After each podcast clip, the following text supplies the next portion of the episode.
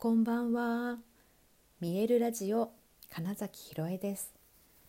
想像を超える未来。自然はいつも大きな愛で包み込み、真実を伝えてくれるネイチャーメッセンジャーをしております。はい、改めましてこんばんは。2023年5月18日、見えるラジオ始まりました。結構深夜便です。というのもちょっと帰宅したのがね夜の夜中のだね2時を過ぎてからだったんです。で今日は朝から実は戸隠に行っていまして、はい、ミエルの出演俳優である三村さんと、えー、演出助手的なサポートの、えー、哲くんというね、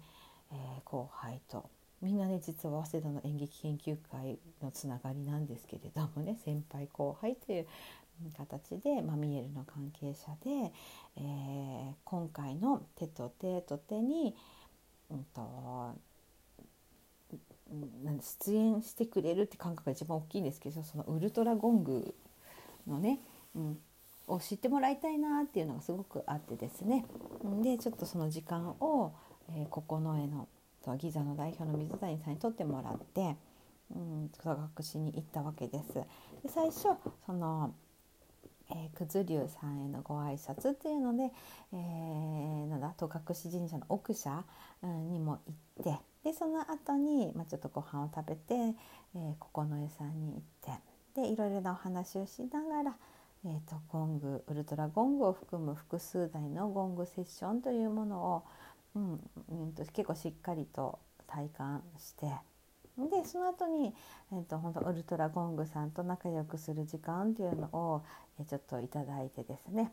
さまざまと。あと、まあ、特にだからその三村さんに体験そう鳴らす音を鳴らすという体験をしていただいたりとかっていうね、えー、まあ、すごくいい時間を持たせていただきました。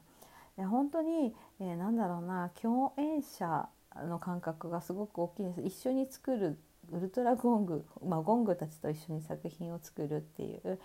感覚はすごく大きいからやっぱりあらかじめその人の良いところを知ってほしいとかどうやったら仲良くできるかなとかっていうところ、うん、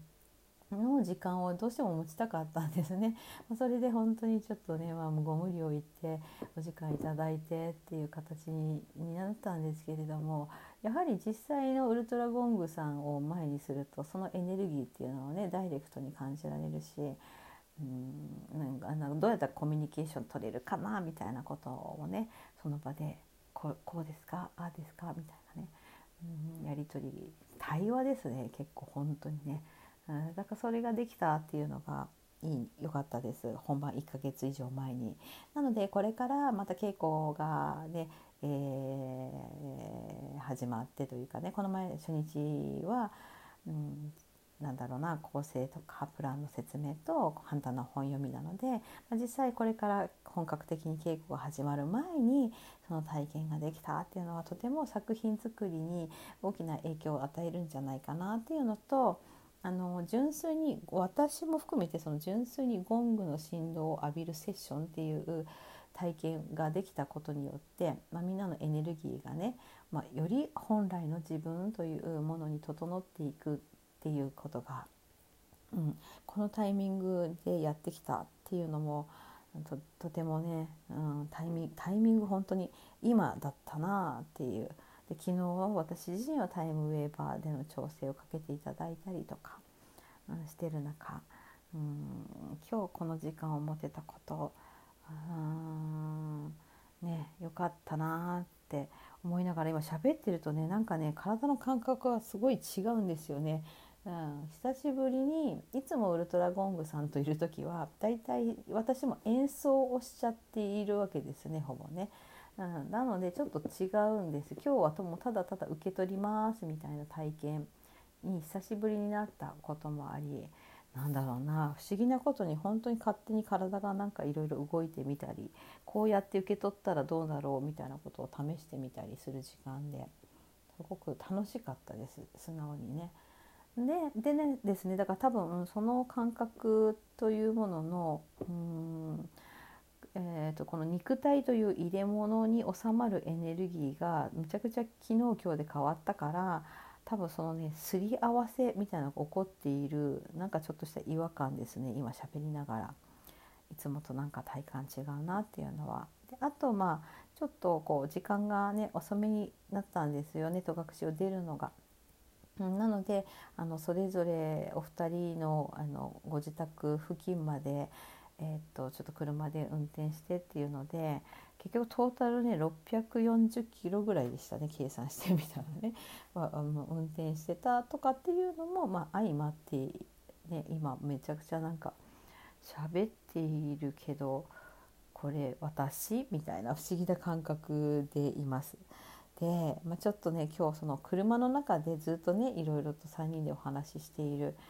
うん、お二人にはあの私が運転してる間全然休んでていいですよみたいな時間も取りましたが結構いろんな話をしたんです。でその中でもやっぱり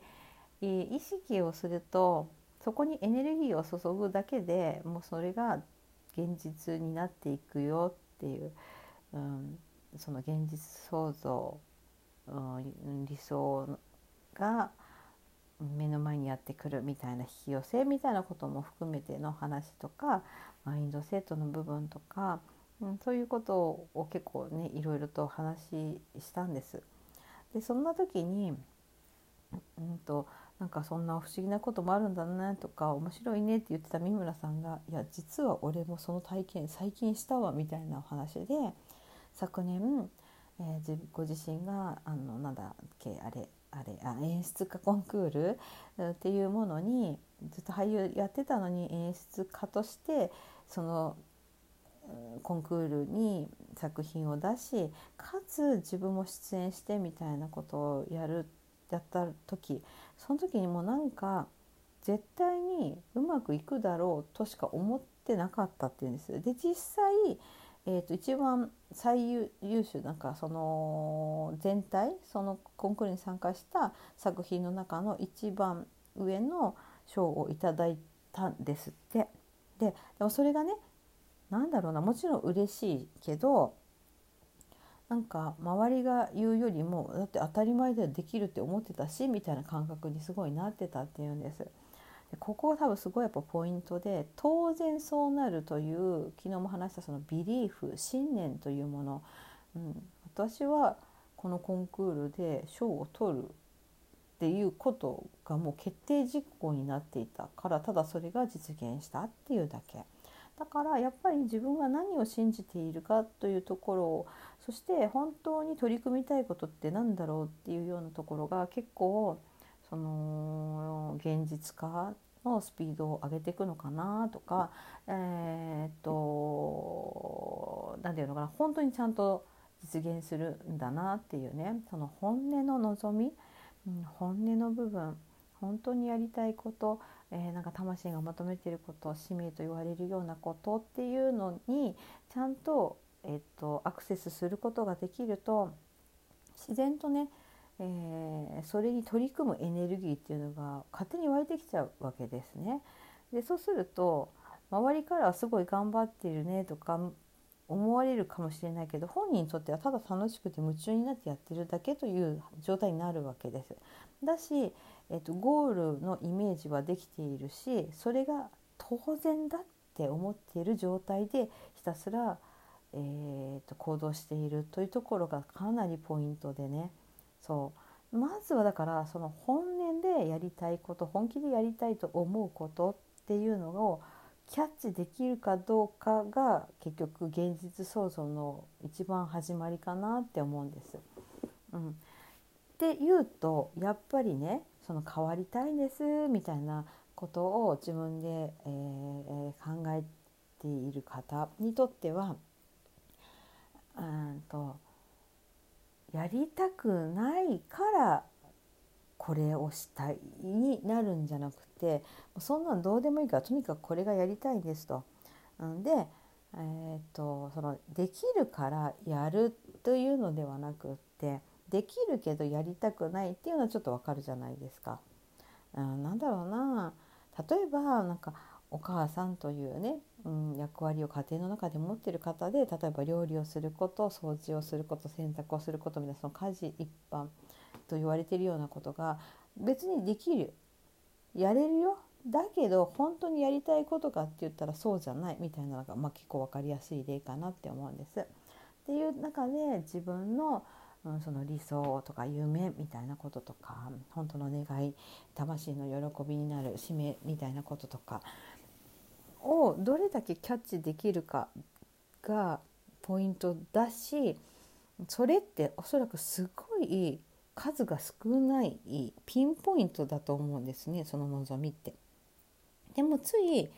そのさっきできるけどやりたくないと思うことは判断がつくんだけどできるしやれなくもないなっていうことに関してついやっちゃうっていうところによって、うん、エネルギーが集中しないからなかなか叶わないっていう現象とかが起きてんじゃないかなと。はい、っていうことがなんかすごく今日うんと、ゴング聞いたりその車の中で話して同じ時間を過ごす中で多分そこだっていう本当にやりたいことはただそれだけなんだっていうそうただそれだけなんだぐらいのものなんですよね。うん、っていうところをつかめるとかなり